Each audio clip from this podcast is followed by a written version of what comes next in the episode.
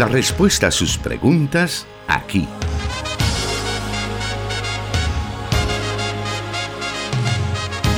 En Solución Bíblica. Comenzamos.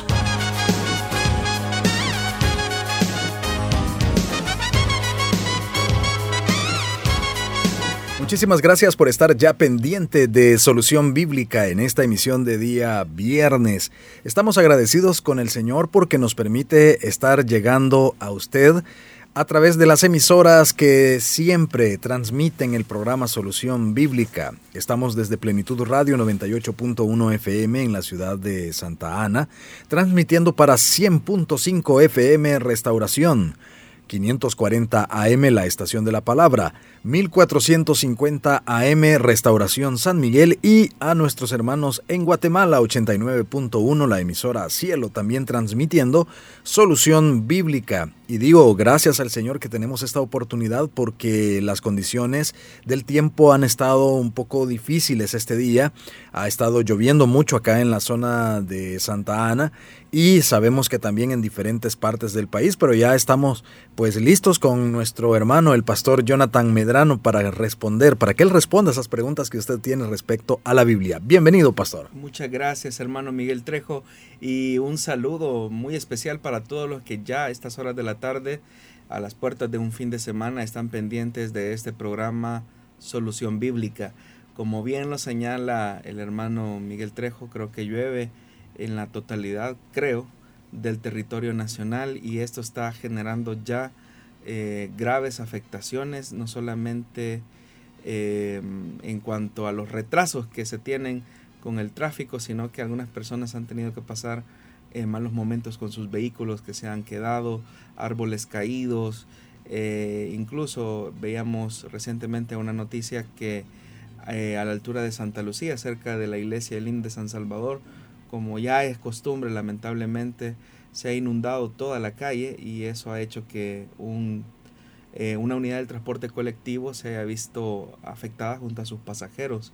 Increíblemente los han sacado con, una lancha, literalmente. Eso habla de, la condición tan vulnerable en la que vivimos como país y en el hecho de que se necesitan obras de mitigación que resuelvan eh, rápidamente la situación de muchos de los habitantes de la colonia Santa Lucía y de otros lugares de nuestro país que se están viendo seriamente afectados.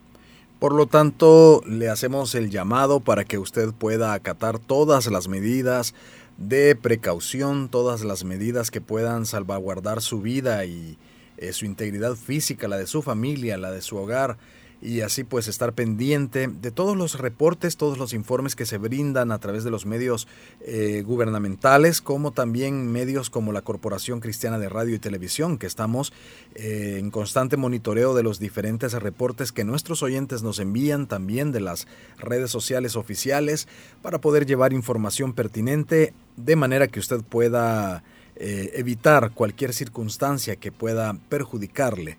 Así que pendiente entonces y, nos, también vamos a estar recibiendo sus reportes, tanto en la cabina de restauración, en la cabina de plenitud radio, todas las emisoras que hemos mencionado. Estaremos pendientes de, de sus reportes para poderlos estar brindando oportunamente.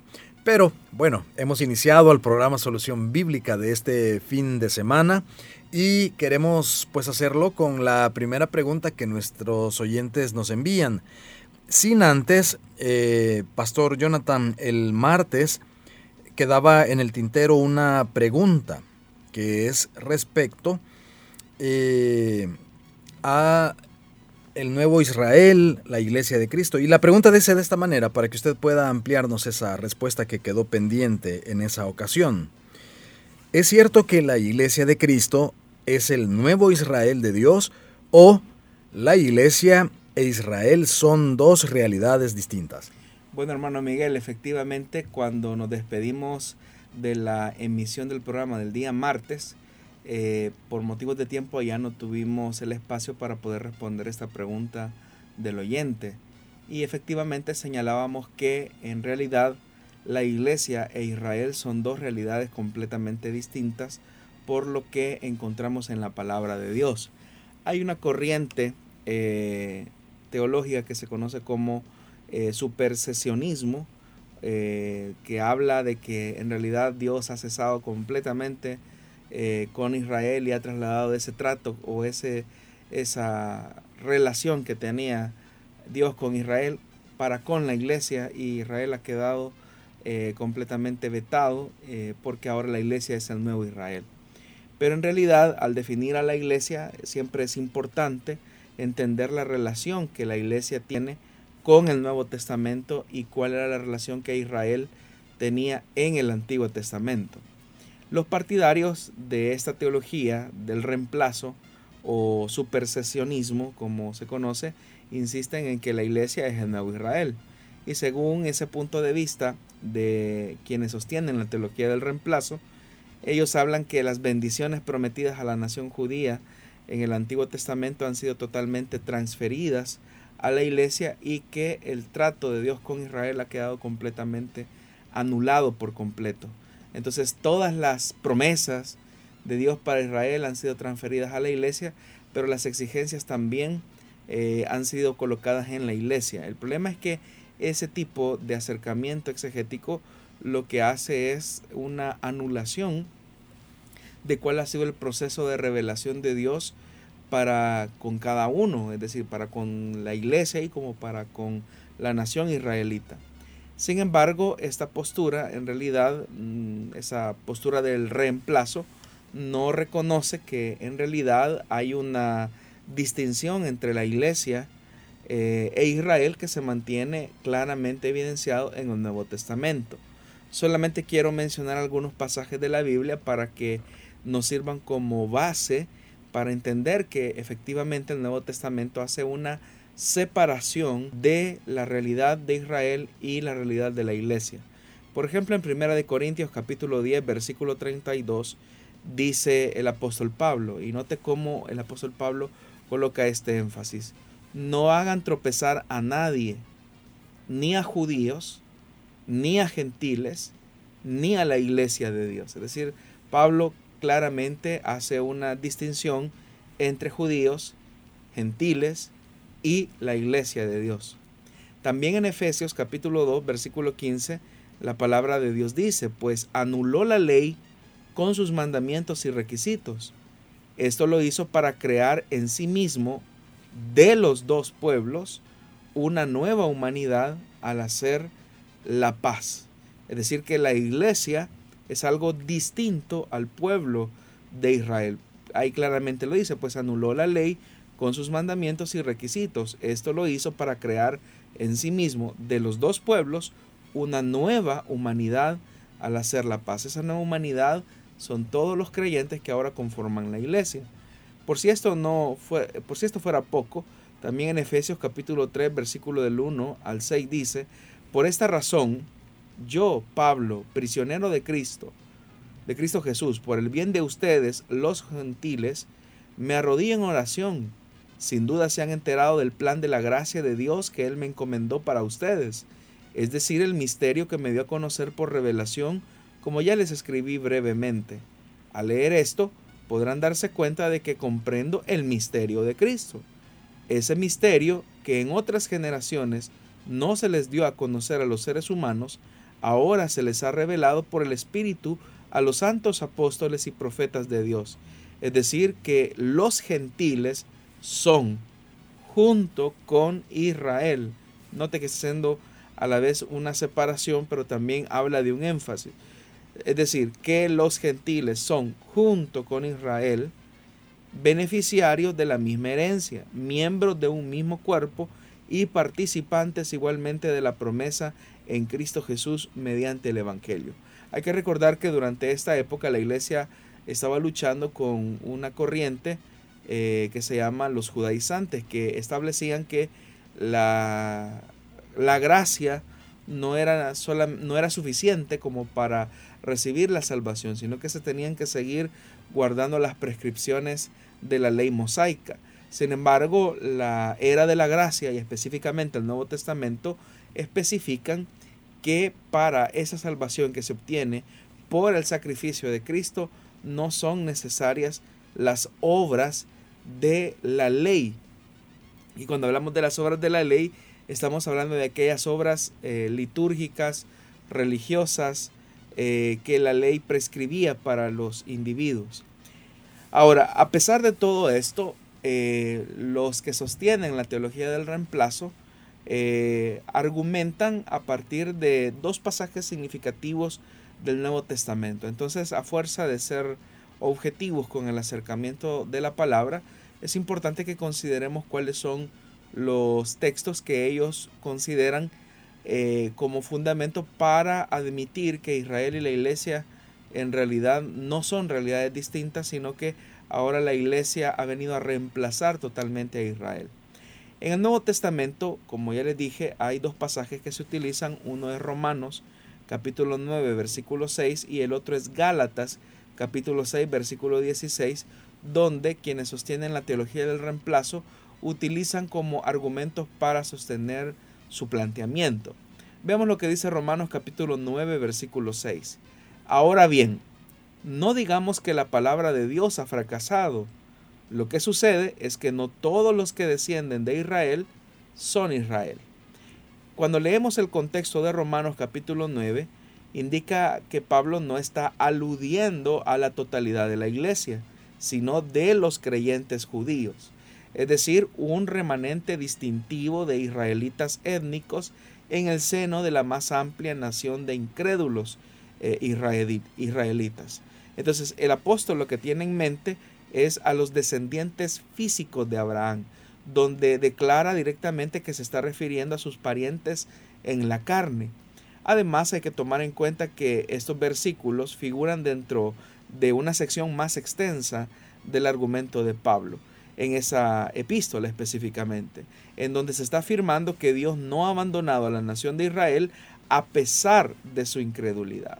Entonces, eh, claramente, pues eh, Pablo lo que está especificando es que a pesar de que no todos los Israel, no todos los que descienden de Israel son Israel propiamente, el énfasis recae específicamente en aquellos creyentes judíos que pertenecen a la, a la, a la, a la a la, nacionalidad israelita. Ahora veamos Gálatas capítulo 6, versículo 16. Dice, y a todos los que y a todos los que anden conforme a esta regla, paz y misericordia sea a ellos y al Israel de Dios. Algunos sugieren que el Israel de Dios se refiere a la iglesia en su conjunto, pero esta interpretación en realidad es poco convincente. Si nosotros notamos gramaticalmente el contexto del versículo, se sugiere que el Israel de Dios se refiere a los cristianos judíos y no a la totalidad de la iglesia. Gramatical, gramaticalmente hablando, entonces Pablo se está dirigiendo o está especificando dos grupos distintos de personas por el uso del pronombre ellos, haciendo una referencia obviamente a los gentiles.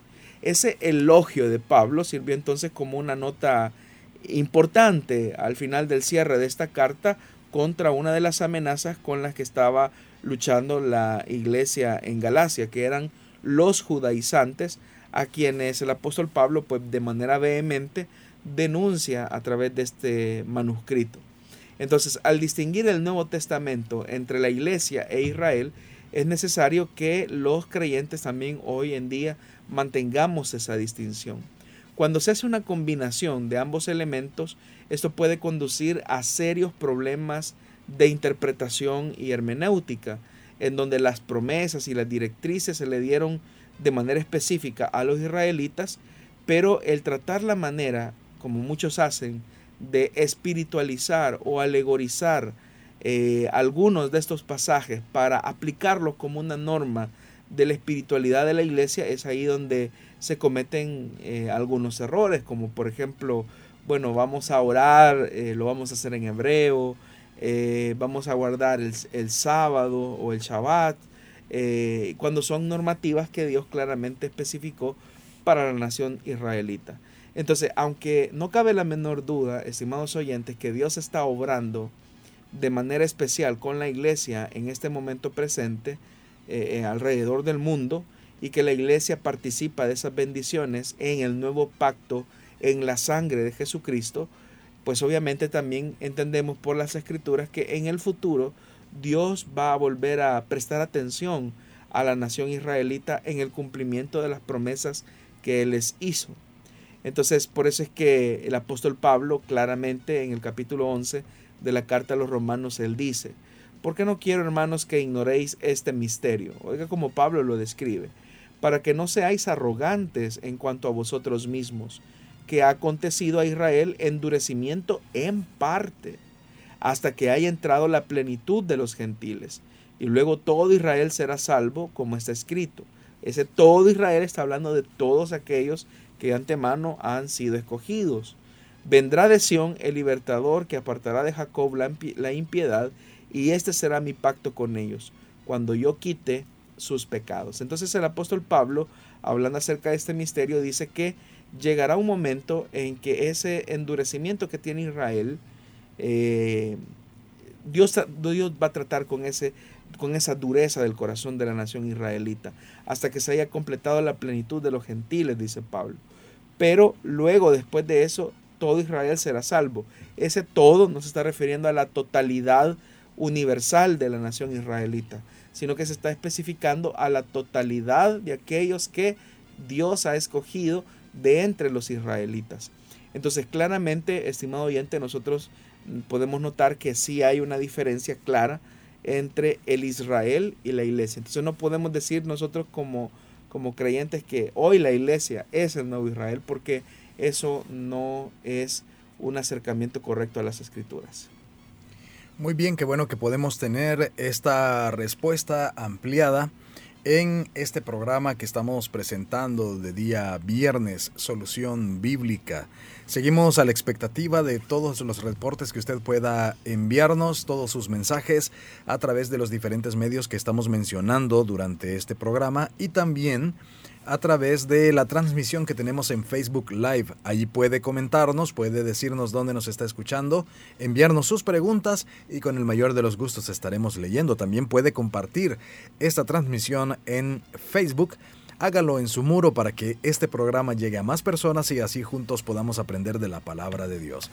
Haremos una breve pausa y volvemos. Escríbenos tus preguntas al número de WhatsApp de Plenitud Radio 503 7848 5605 y número de WhatsApp de restauración 503 78 56 94 96.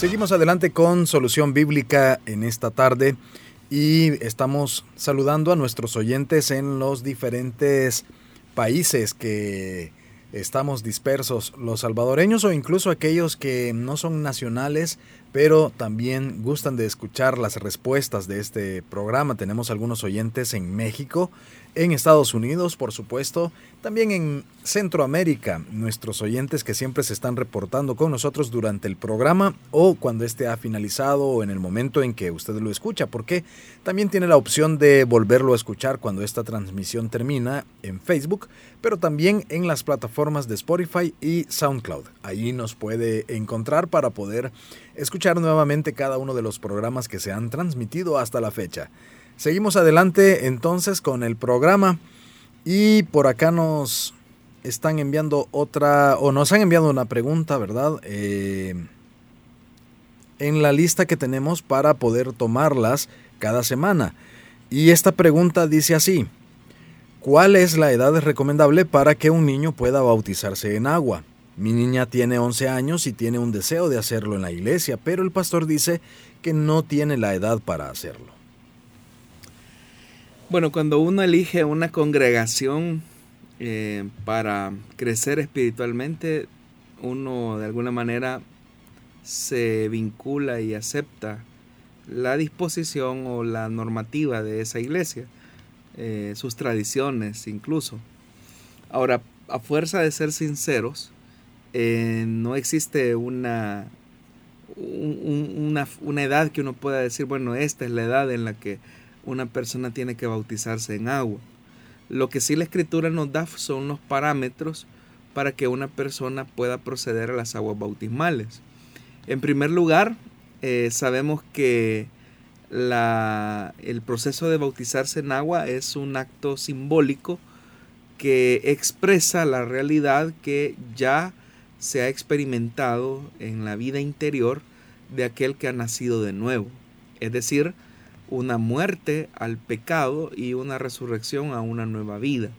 Entonces, ese, ese hecho real que ha sucedido en la vida del cristiano es lo que se, se ilustra o se ejemple, se coloca como un ejemplo en la, a través de las, de las aguas bautismales. Entonces el bautismo solamente viene a ser como una extensión de la realidad que ya el creyente experimentó. Pero también es un paso de obediencia, pues sabemos que todos aquellos que se identifican como discípulos de Jesús expresan de manera pública su fe a través de eh, las aguas bautismales. Si bien es cierto, la conversión es un hecho real que acontece pues en un momento específico de la vida, el bautismo es un testimonio público también de la fe que tenemos en el Hijo de Dios. Entonces, siendo esta la realidad, eh, si la niña, su hija, entiende lo que significa el bautismo, porque es una realidad que ella ya vivió en su conversión, a mi opinión, pero es eso, mi opinión, es que no hay ningún impedimento para que ella pueda proceder a las aguas bautismales. Sin embargo, como lo dije al inicio de mi intervención con relación a esta pregunta, cuando uno elige una congregación, uno eh, también se alinea a la visión y a las disposiciones de esa iglesia. Entonces seguramente en su iglesia hay alguna tradición que establece como una edad mínima para bautizarse. Pero como repito, en mi opinión, si su niña ha tenido una conversión auténtica, genuina, donde ella comprende lo que significa o lo que se expresa a través de las aguas bautismales, en mi opinión, yo no veo eh, cuál puede ser el impedimento para que ella pueda proceder a manifestar de manera pública la realidad que ella vivió internamente en su conversión. Eso también nos debe de llevar a nosotros como pastores a hacer una pastoral más cercana con la niñez, porque uno muchas veces subestima a los niños y uno cree que ellos no comprenden o no entienden la implicación de una ceremonia como esta. Pero yo les aseguro que hay muchos niños que han tenido un encuentro personal con el Hijo de Dios y ellos entienden qué es lo que se expresa de manera simbólica cuando una persona pasa a las aguas bautismales. Eh, y a veces uno puede convertirse como en, una, en un obstáculo para ellos, especialmente si hay un deseo auténtico de manifestar su fe de forma pública a través de las aguas bautismales, a través del bautismo en agua. Entonces uno como pastor debe de, entrevistar estos casos de los niños y en la medida de lo posible tratar la manera de descubrir si estos niños han comprendido lo que se expresa a través del bautismo en agua. Y obviamente que esa, en, tal vez los niños no van a poder dar una, argumentación teológica profunda de lo que significa las, las aguas bautismales o, la ceremonia del bautismo en agua, como tampoco a veces los adultos lo pueden hacer, pero, pero sí el niño tiene una comprensión de que es algo que expresa de manera simbólica una realidad que ya aconteció en el creyente, eh, de muerte al mundo, sepultura al viejo hombre y resurrección a una nueva vida, yo creo que es algo que no, no, no, deberíamos de colocar un obstáculo a los niños para que ellos sigan creciendo en su fe. Muchas veces este tipo de tradiciones o actitudes lo que pueden provocar es un desánimo en ellos. Eh, y después pues nos estamos quejando de que nuestros niños y adolescentes no quieren nada de Dios cuando nosotros muchas veces nos convertimos en ese tapón para que ellos sigan creciendo y madurando en su fe. ¿Cómo la iglesia podría eh, contribuir en el sentido de un crecimiento espiritual integral en la niñez? Porque eh, si bien es cierto la respuesta que ha dado es respecto a una niña que muestra interés en una de las eh, de los actos más, por decirlo así, tradicionales de la iglesia pero de repente pues hay niños que no se sienten atraídos o no sienten interés. Es que la iglesia debe ajustar ciertas prácticas o ciertas, llamémosle, estrategias para llamar a los niños. Bueno, lo que sucede, hermano Miguel, es que la iglesia debe de comprometerse a hacer una pastoral integral de la niñez. Y eso habla de evitar ya eh, la atención adultocentrista que muchas veces se tiene eh, en función de los niños. O sea, queremos que los niños se comporten como adultos, que tengan ciertas actitudes que no corresponden a su edad. A veces yo he visto, ¿verdad?, en la calle, y lo digo con todo respeto, eh, a niñas de 5 o 6 años que van con, con, un velo sobre su cabeza porque a la mamá se le ocurrió eh, ponerle velo, ¿verdad?, a la niña.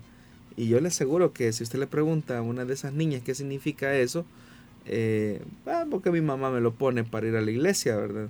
Y, muchas veces se le, se le coarta a los niños que, que sean niños y niñas. Eh, por eso es que la dinámica de la pastoral de atención con niños debe de, debe de ser contextual. ¿Qué significa esto? Que debemos de entender cuáles son las necesidades que estos niños tienen para hacer atractivo la verdad del Evangelio. Es decir, uno de los éxitos que tuvo el Señor Jesús con su audiencia es que él era hacía accesible la enseñanza a toda su audiencia, de tal forma que él capturaba la atención no solamente de adultos, sino que también de niños. Entonces, ese éxito que tuvo el maestro es algo que también debe de inspirar a aquellos que elaboran los planes de enseñanza para los niños, ya sea los que se imparten en lo que se conoce como la escuela dominical, que más del enfoque debe de ser o el énfasis debe de ser el de una iglesia infantil, es decir, los niños son parte de la iglesia y por lo tanto ellos deben de tener una celebración ajustada a sus necesidades y a sus expectativas. Eh, muchas veces las personas nos quejamos de que los niños a veces se distraen en el culto regular, eh, en el culto general de la iglesia, pero es obvio, o sea, el contenido de la enseñanza va más para un público eh, con ciertos rangos de, edad, pero la atención hacia los niños debe de ser focalizada. Y con eso no estoy diciendo que debe de ser un entretenimiento bíblico, ¿verdad? Como, eh, por ejemplo, eh, contar historias eh, solamente y hacer manualidades, donde todo el centro está más que, más que en la enseñanza, más que en la formación, en el entretenimiento. Es decir, el énfasis está en la parte de los accesorios nosotros como, como líderes de las, de las iglesias, hablo de los líderes que sirven en los ministerios infantiles, debemos de utilizar todas las herramientas creativas para llegar con un mensaje al corazón y la mente de los niños. Entonces no es simplemente eh, vamos a entretener a los niños mientras los adultos están en el culto, sino que debe de ser utilizar esos espacios como una forma de evangelizarlos a ellos de manera creativa, lúdica, pedagógica, de tal forma que ellos se sientan inspirados a expresar su fe, como también lo hacen los adultos, pero de una forma distinta en el servicio regular. Entonces, no debe de ser el énfasis el entretenimiento porque ni las células infantiles, en el caso de nuestra iglesia, ni los cultos de la iglesia infantil deben de ir dirigidos al entretenimiento. Obviamente que hay una parte eh, lúdica, pedagógica, que involucra las actividades, involucra también eh, algunos ejercicios que tratan de manera de capturar la atención de los niños, pero el énfasis y el fin siempre es el mismo, llegar con un mensaje evangelizador al corazón de los niños. Tomemos en cuenta, hermanos, que los niños tienen una alta receptividad al tema espiritual. Eh, los niños son como una esponjita, como dicen muchas veces los padres de familia, son como esponjas, lo absorben todo. Entonces, si nosotros sabemos aprovechar eso, vamos a tener una generación más comprometida con el Señor y los cristianos de segunda y tercera generación eh, van a, crecer en el carácter de, como un cristiano auténtico y genuino, no como alguien que por costumbre llega a la iglesia. Muy bien, vamos a hacer una nueva pausa, muy breve por cierto le invitamos a seguir con nosotros.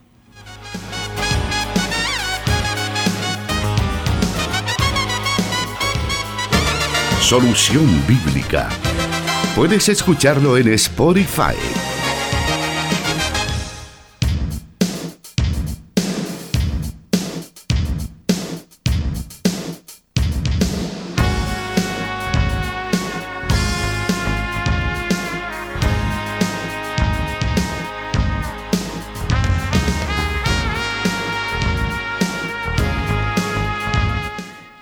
Gracias por estar con nosotros acá en Solución Bíblica. Muchísimas gracias por estarnos comentando, por estarnos viendo a través de, de Facebook, por estarnos escuchando también allí donde usted se encuentre. Eh, sintonizando cualquiera de los medios que están transmitiendo Solución Bíblica. Nos acercamos a usted por estos medios. Vamos a continuar esta tarde y nos vamos a ir a la siguiente pregunta. ¿Qué nos dice así? ¿Qué significado tuvo el que el padre del hijo pródigo le diera un anillo a su hijo? Bueno, es importante que tomemos en cuenta que una de las historias más conmovedoras, diría yo, del Nuevo Testamento es precisamente esta, la del Hijo Pródigo. Pero cuando hablamos de el Hijo Pródigo, toda esta historia está dentro de una sección en la que Dios está eh, revelando por medio de su palabra, a través de Jesús, el amor insistente de Dios por los perdidos. Entonces, el texto eh, que se encuentra en Lucas capítulo número 15 dice la escritura de la siguiente manera, específicamente. Cuando él regresa, el joven le dice, papá, he pecado contra el cielo y contra ti, ya no merezco que me llame tu hijo. Pero el padre ordenó a sus siervos, pronto, traigan la mejor ropa para vestirlo, Pónganle también un anillo en el dedo y sandalias en los pies. Traigan el ternero más gordo y mátenlo para celebrar un banquete. Porque este hijo mío estaba muerto, pero ahora ha vuelto a la vida. Se había perdido, pero ya lo hemos encontrado. Así que empezaron a hacer fiesta. El simbolismo del anillo lo que expresa es una restitución, es decir, toda la fiesta lo que expresa es una restitución. Uno podría pensar que la misericordia del Padre de esta historia bien debería de llegar al hecho de, bueno, está bien, te recibo en casa nuevamente y sí te voy a tratar como un jornalero o sí te voy a tratar como un hijo, pero te voy a tener restringido, no te voy a dar todos los beneficios que antes tenías. Pero lo que encontramos en esta historia que se vuelve sorprendente y escandalosa, y es tan escandalosa al punto que el hermano mayor de esta historia, que es otro pródigo, que aunque no salió de casa, pero prodigó en su corazón, eh, se, molesta, ¿verdad?, al ver el nivel de restitución con que el padre recibe nuevamente a este muchacho. Entonces el símbolo del anillo lo que expresa es una restitución de los derechos que como hijo este muchacho tenía, que los había perdido, pero que ahora lo vuelve nuevamente a tener. Significa eh, esto que sin importar los fracasos que nosotros hayamos tenido, sin importar nuestra condición tan degradable en la que podemos incurrir a causa de nuestra desobediencia, nunca perdemos nuestro derecho como hijos. Es decir, el que es hijo eh, es y seguirá siendo hijo sin importar los errores que muchas veces eh, se cometan. Y eso es así incluso en el plano de la relación, no solamente de Dios con los hombres, sino que incluso en el plano humano de manera casi general. Uno puede notar cómo muchas veces un padre de familia, una madre de familia, ama incondicionalmente a sus hijos. Eh, puede ser que un padre pueda sentirse muy molesto con una actitud de su hijo, puede ser que se encuentre muy molesto o a disgusto por una acción que el hijo haya cometido, pero eso no anula la verdad de que ese muchacho o esa muchacha sigue siendo hijo. Entonces, en esta acción que nosotros vemos, en este relato lo que encontramos es un principio de restitución, que sin importar el nivel de desgracia al que hayamos sucumbido, el amor de Dios es tan profundo que no nos lleva a perder nuestra calidad de hijos frente a Él. Entonces alguien puede estar muy lejos de Dios, alguien puede haber perdido y desperdiciado muchas cosas, pero nunca pierde su calidad como hijo de Dios. Y con esto no estoy diciendo que esta es una licencia de libertinaje, ¿verdad? Sino que eh, es tan escandaloso el amor de Dios eh, que nosotros no lo alcanzamos a comprender, no lo asimilamos, pero así de profundo es el amor de Dios por aquellos que se han alejado de Él. Por lo general utilizamos eh, este pasaje precisamente para eh, nosotros vernos como ese hijo pródigo delante de Dios y que Dios de esa manera escandalosa nos perdona, pero ¿será que se puede ver también en que nosotros debemos eh, ser como ese padre hacia aquellos que nos han ofendido? Sí, eh, bueno, incluso el Señor Jesús cuando enseñó la oración modelo, ¿verdad?, del Padre nuestro, Él establece una relación directa entre la forma en cómo tratamos a las personas y la forma en que Dios nos termina tratando a nosotros. Porque dentro de la oración se especifica, perdona nuestros pecados así como nosotros perdonamos a quienes nos ofenden. Entonces, solamente cuando hemos recibido el perdón de Dios, tenemos el poder para perdonar. Y es una cuenta que nos hace libre de la transgresión o el agravio que una persona pueda haber cometido hacia nosotros. Por eso es que también en el Nuevo Testamento nosotros encontramos reiteradas advertencias de los escritores sagrados que alientan al pueblo de Dios para amar como Dios amó, que es un amor incondicional, lo que significa y establece que el amor debe de ser sin reservas y sin condición. Eh, obviamente que eso es algo que humanamente no se entiende, porque por naturaleza el ser humano es vengativo, es egoísta, eh, es muy resentido y trata la manera de devolver eh, la misma moneda y con creces cuando una persona ha cometido un agravio contra, en contra de ellos. Pero nosotros que somos cristianos, que tenemos a Dios como fuente única de amor y que ese Dios habita en nosotros, de ese amor con el que Dios ha depositado en nuestra vida al haber sido perdonados por Él, nosotros también tenemos la responsabilidad de amar como Dios ama. Entonces alguien puede decir, pero eso es imposible. No es imposible para el que tiene al Señor dentro de, sí. Eh, no es imposible para quien tiene la morada del Espíritu Santo dentro de sí, porque Dios nos capacita para amar con esa intensidad. Entonces cuando hay un cristiano que ama a su enemigo, cuando hay un cristiano que no es vengativo, lo que se está reflejando en realidad no es el amor de ese cristiano, es el amor de Dios a través de ese cristiano. Esa es la norma que la escritura establece para todos aquellos que tenemos que enfrentar muchas veces la ofensa, eh, la burla, el desprecio de alguien que nos ha lastimado y que nos ha dejado algún tipo de herida. Muy bien, vamos a entrar a la parte final del programa. Tenemos aún tiempo para escuchar algunas preguntas más, pero haremos una breve pausa y volvemos.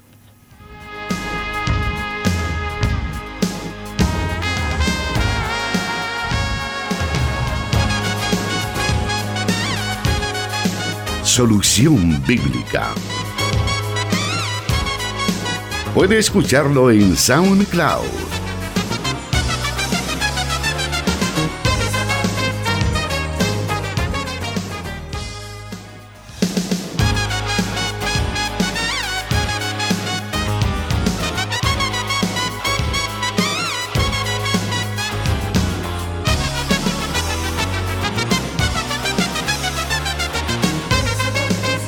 lo dije anteriormente, tenemos tiempo para algunas preguntas más que recibimos semana a semana. Eh, son diferentes los medios por los cuales usted puede enviarnos sus preguntas, sus inquietudes a través de WhatsApp, tanto de Restauración como de Plenitud Radio, también a través de nuestra transmisión en Facebook Live. Allí puede dejar también su pregunta bíblica, su pregunta sobre alguna circunstancia de la vida que a usted le preocupe saber qué es lo que la Biblia dice respecto a ello. O cualquier pregunta que usted tenga. Si no tiene la forma en cómo redactarla, con gusto vamos a ayudarle. En el momento en que usted se ponga en contacto con nosotros, vamos a tomar su pregunta y nosotros con el mayor de los gustos le ayudamos a, elaborarla. Lo importante es que no nos quedemos con las dudas, no nos quedemos con esas inquietudes, sobre todo si usted es un eh, pues lector de la Biblia, un estudiante de la Biblia. Siempre surgen preguntas, siempre surgen situaciones que a lo mejor no nos quedan tan claras o bueno, tengo que decirlo, tal vez a título personal no tenemos los recursos de acceder a ciertos materiales o a ciertas eh, a, ciertos estudios que pues el preguntar a alguien como el pastor Jonathan Medrano nos ayuda a ampliar a nosotros ese contexto que necesitamos de, algún, eh, de alguna cita bíblica. Así que le animo entonces para que usted pueda usar este programa para disipar todas esas dudas que puedan surgir en su estudio de la palabra de Dios. Vamos a continuar entonces y la siguiente pregunta nos dice de esta manera. ¿A qué se debe que la mujer samaritana le dijera a Jesús que entre los judíos y samaritanos no se llevaban. ¿Es que acaso los samaritanos no eran judíos? Bueno, en realidad los judíos eh, no consideraban a los samaritanos por razones históricas a, esta, a, este, a este grupo como, como judíos puros, ¿verdad? Es más, los veían como eh, personas que no pertenecían a, Israel, aunque los samaritanos eh, tenían ciertas raíces, ¿verdad? O tenían ciertas conexiones con, la identidad judía. hablo del, del, Dios, del Dios verdadero, del Dios de Israel. Tenían cierto acercamiento con el Dios de Israel, pero no sentían mucha identificación o muchos lazos, eh, una, una, relación íntima con, con el judaísmo oficial por decirlo de alguna, alguna forma. Y como, como repito, esa separación y esa distinción que, que existía entre judíos y samaritanos obedecía a razones históricas. Hay que recordar que cuando el reino de Israel se divide en dos grandes bloques, como el reino del norte y el reino del sur, cuando las dos monarquías van caminando juntas, eh, con el tiempo los reinos del norte eh, o los reyes del norte comienzan a abrir la frontera de Israel y a tener pactos comerciales, políticos y militares con reyes de otras eh, naciones. Estos pactos militares, económicos, políticos, religiosos, se sellaban a través de matrimonios. Entonces los reyes tenían relaciones matrimoniales con personas que no eran del pueblo de Israel. Como el rey era un agente modelador, muchos israelitas se sintieron también inclinados a abrir las fronteras de sus propios comercios eh, ante esta nueva especie de globalización para Israel. Y ellos comenzaron a mezclarse con personas de otros pueblos. Con el tiempo ellos fueron perdiendo la pureza étnica, que era una de las cosas que Dios les había pedido a ellos que mantuvieran, es decir, que solamente los matrimonios se diesen entre personas que conformaban el pueblo de Dios. Cuando Israel y específicamente la capital Samaria caen frente a la amenaza siria en el año 722, muchos de los que habitaban el norte se ven obligados a abandonar su tierra frente a la amenaza siria y algunos pocos sobrevivientes logran viajar hacia el sur, es decir, hacia Jerusalén, para buscar algún tipo de asilo político. Eso hace que las diez tribus del norte eh, prácticamente desaparezcan por completo, pero quedaban algunos que lamentablemente pues ya habían tenido eh, relaciones con personas de otras nacionalidades, se habían emparentado con ellos, estaban teniendo hijos y poco a poco esa, ese linaje o esa pureza étnica se iba eh, diluyendo, al punto que los del sur comenzaron a ver con desprecio y recelo a los del norte, porque ya no eran judíos eh, auténticamente puros.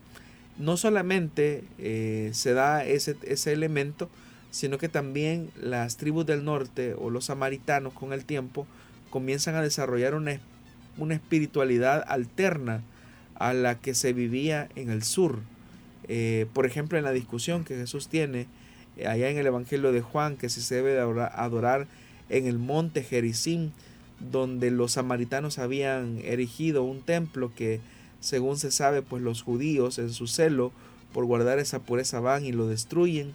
Eso genera todavía mayor enemistad entre judíos y samaritanos, pero lo que nosotros vemos ahí es esa separación entre ellos que los había llevado a colocarse en serias disputas.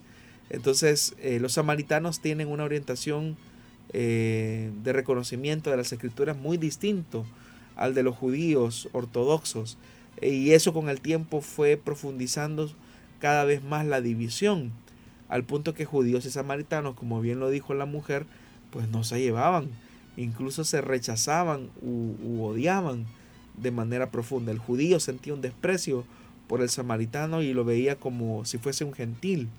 Y los samaritanos por su parte, frente a ese desprecio y a esa marginación, también sentían el mismo repudio hacia los judíos. Entonces, por estas razones históricas es que existía esta separación entre judíos y samaritanos. Aprovechamos los últimos minutos también para dar lectura a la siguiente serie de preguntas que nos envía un oyente y dice así, ¿qué significa ser sellado por el Espíritu Santo? ¿Es lo mismo que ser bautizado en el Espíritu Santo? ¿Por qué algunos sostienen que en el nuevo nacimiento todos fuimos bautizados en el Espíritu Santo? No son realidades distintas. Cuando uno, cuando, cuando el Señor permite el milagro del nuevo nacimiento en una persona, la Biblia establece claramente que el Espíritu Santo viene a morar en el creyente. La acción por la cual el Espíritu Santo viene a morar en el cristiano es lo que se conoce como el sello del Espíritu. De ahí que también el apóstol Pablo en su carta a los Corintios dice que nuestro cuerpo es templo y morada del Espíritu Santo. ¿Qué significa esto? que a partir de ese momento la vida de esa persona, entiéndase como la vida, el cuerpo, la mente, el espíritu, todo completamente viene a ser del Señor. Entonces, pero lo que autentica esa posesión es un sello y, ese sello es la morada del Espíritu Santo en el creyente en el momento en el que se produce el milagro del nuevo nacimiento. Entonces, ese es, una, eso es algo que, ocurre en el momento de nuestra conversión. El bautismo en el Espíritu Santo es una realidad eh, siguiente. A veces puede tomar muchos años y en algunas ocasiones eh, es tan rápido que puede ser quizás en el mismo momento en el que la persona cree en Jesús. Y entendemos que el bautismo en el Espíritu Santo es esa eh, investidura de poder que el Espíritu Santo le da al creyente para que pueda ser testigo de Jesucristo. Y la señal visible de haber recibido esa investidura de poder eh, es a través de las señales inmediatas y las, y las señales permanentes. La señal inmediata es hablar en nuevas lenguas, eso es lo que la Biblia dice. No hay ninguna otra señal fuera de esa. Y las señales permanentes es la autoridad, el gozo, eh, también eh, esa, esa, transformación en el carácter por medio del cual podemos testificar con valentía eh, el nombre de Jesús. Usted puede notar, por ejemplo, que cuando los discípulos se dan cuenta de que Jesús ha resucitado, ellos siguen teniendo mucho miedo. Y por eso es que el Espíritu Santo ya había venido a ellos. Es decir, el Evangelio de Juan dice que el Espíritu Santo vino a ellos porque el Señor sopló eh, eh, sobre ellos. Entonces, el Espíritu Santo, eh, la fe que ellos habían puesto en el Hijo de Dios, era una realidad que ellos ya vivían. Pero ellos seguían teniendo miedo y por eso es que estaban escondidos aún después de la resurrección. Y por eso es que Jesús les especifica, no se muevan de Jerusalén hasta que hayan recibido esta promesa que tiene que ver precisamente con el bautismo en el Espíritu Santo. Eh, cuando haya venido sobre vosotros el Espíritu Santo para que ellos fueran testigos en Jerusalén, en Judea, en Samaria hasta lo último de la tierra. Entonces cuando el, Espíritu Santo viene a los discípulos y a los y, el, y, obviamente los 120 en su totalidad, el día de Pentecostés, que es el momento en el que oficialmente se inaugura la iglesia, vemos que hay una transformación en el carácter de algunas personas que nosotros las habíamos conocido por el mismo testimonio de la Biblia como personas que tenían eh, deficiencias en su carácter. Vemos a un Pedro que, por ejemplo, antes de recibir esa llenura del poder de Dios, eh, Pedro era una persona impulsiva, era una persona que mentía, era una persona que se amedrentaba, no frente a un oficial, sino que frente a la esclava o a la sierva del sumo sacerdote cuando le pregunta que si él conocía al maestro y que nosotros conocemos esa historia, que Pedro niega al maestro tres veces. Pero ¿qué ocurre con el mismo Pedro después de haber recibido la visitación del Espíritu Santo o la llenura del Espíritu Santo a través del bautismo en el Espíritu Santo? Pues vemos a un Pedro que cuando realiza aquel milagro eh, en la entrada del templo de Jerusalén, vemos que las autoridades cuestionan a Pedro de por qué o en nombre de quién está haciendo ese milagro. Y Pedro no es aquel timorato que, que nos encontramos frente a la, a, la, a la, criada del sumo sacerdote, sino que ahora se está enfrentando con aquellos que sentenciaron a muerte a su maestro. Pero vemos en Pedro una actitud con autoridad, con denuedo, con determinación, eh, sin aspavientos. Eh, entonces, pero ¿a qué se debió el cambio? ¿Qué hizo la diferencia en Pedro? Si no habían pasado eh, mucho tiempo desde la crucifixión de su maestro. La clave estaba en la llenura del Espíritu Santo. Entonces el Espíritu Santo es el que logra hacer esa transformación en el creyente para poder ser testigos eficientes de la verdad de Jesucristo. Entonces es una realidad diferente al hecho de ser sellados con el Espíritu. ¿Por qué hay algunas iglesias que eh, confunden estos términos? Porque muchas de ellas sostienen eh, que la realidad del bautismo en el Espíritu Santo que se manifiesta en una señal visible como el hablar en lenguas es algo que correspondió a la iglesia del siglo I. Pero por el testimonio de las escrituras, nosotros sabemos que el Espíritu Santo eh, viene a morar en nosotros en el momento en el que creemos, pero también el Espíritu Santo desea darnos esa investidura de poder para poder ser testigos eficientes de Jesucristo tal como Él se lo dijo a sus discípulos. Entonces hay que tener mucho cuidado porque en realidad son dos realidades eh, y dos bendiciones que Dios desea eh. La primera se recibe por gracia, la segunda también es por gracia y muchas veces el bautismo en el Espíritu Santo viene en el momento en el que creemos en Jesús, en algunas ocasiones, en, algunas, en algunos otros casos hay que esperar algunos meses, algunos quizás algunos años, pero el Espíritu Santo está deseoso de bautizarnos a nosotros en el poder. El Señor está deseoso de bautizarnos con su Espíritu Santo en el poder de Dios. Excelente entonces por todas esas respuestas que hemos recibido esta tarde. Gracias, Pastor Jonathan, por habernos acompañado y responder a las preguntas de nuestra audiencia. Muchas gracias a usted, hermano Miguel, y un saludo muy especial a los oyentes. Y como lo hicimos al inicio del programa, lo importante ante una situación climática como la que estamos viviendo es que tomemos todas las medidas del caso. Si no es necesario salir hoy en la noche, eh, abstengámonos de hacerlo. Incluso eh, no expongamos la vida de otras personas eh, por querer tener quizás a veces ciertos gustos. A veces incluso cuando uno solicita comida rápida, expone la, la vida de, quienes se encargan de ir a dejar este tipo de alimentos.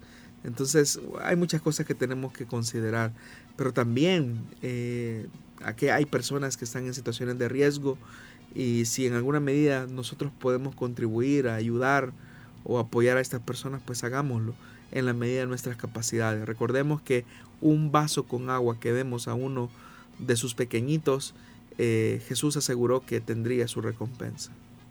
Muy bien, Vamos a llegar hasta acá con el programa. Agradecemos a todas las emisoras de radio que han estado enlazadas con nosotros y también le invitamos a usted, estimado oyente, para que esté pendiente de nuestras plataformas, tanto en Facebook, puede buscarnos como Solución Bíblica, Plenitud Radio y Misión Cristiana Limen Santa Ana y volver a escuchar este programa, también a través de las plataformas de Spotify y SoundCloud. Será hasta la próxima semana, si Dios nos lo permite, que volveremos para presentarle nuevamente Solución Bíblica. Que el Señor le bendiga.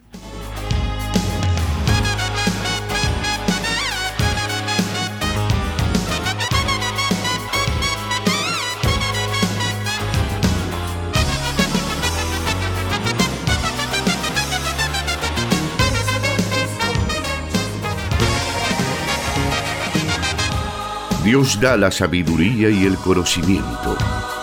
Solución bíblica. Hasta el próximo programa.